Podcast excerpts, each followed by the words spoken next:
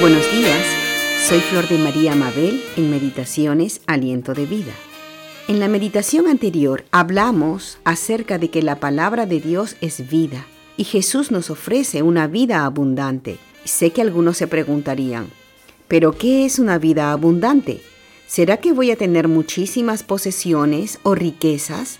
¿O será que voy a vivir muchísimos años más de lo que viven las demás personas? ¿A qué se refería Jesús cuando nos dijo que Él había venido a darnos una vida abundante? En el idioma griego, la palabra abundante es perisón y significa excesivamente, altamente, más allá de la medida, más de lo que uno esperaría o anticiparía. Eso es abundante en ese idioma.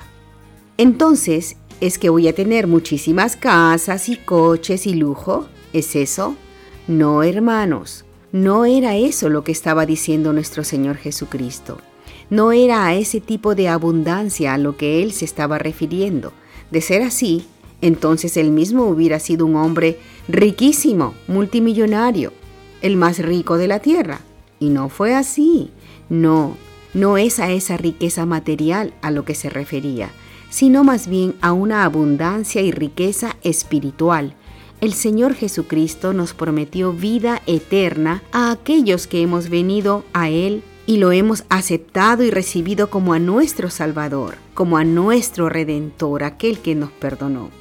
Al aceptarlo, hemos ya adquirido esa vida abundante, abundante en conocimiento de su verdad, de su gozo, de su paz, de su amor, de sus promesas, y comenzamos a vivir una vida de esperanza. Esperamos y confiamos en su gran poder, en su fidelidad, en su gran misericordia que es nueva cada mañana, y esperanza y confianza en que cuando partamos de esta tierra nos espera un lugar junto a Él, junto a nuestro Dios, por la eternidad, un lugar donde no habrá más llanto, ni dolor, ni enfermedades, ni muerte, donde Él mismo será nuestra lumbrera, donde habitaremos en el gozo de su presencia. Dijo el apóstol Pablo en Primera de Corintios capítulo 2 verso 9. Cosas que ojo no vio, ni oído oyó, ni han subido en corazón de hombre, son las que Dios ha preparado para los que le aman. La vida abundante es espiritual, no material.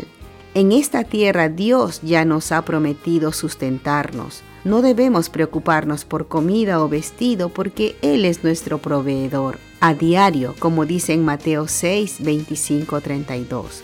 Dios nos da todo lo que necesitamos y además de eso tenemos ya esa vida abundante que llena nuestro ser, nuestro corazón con su presencia.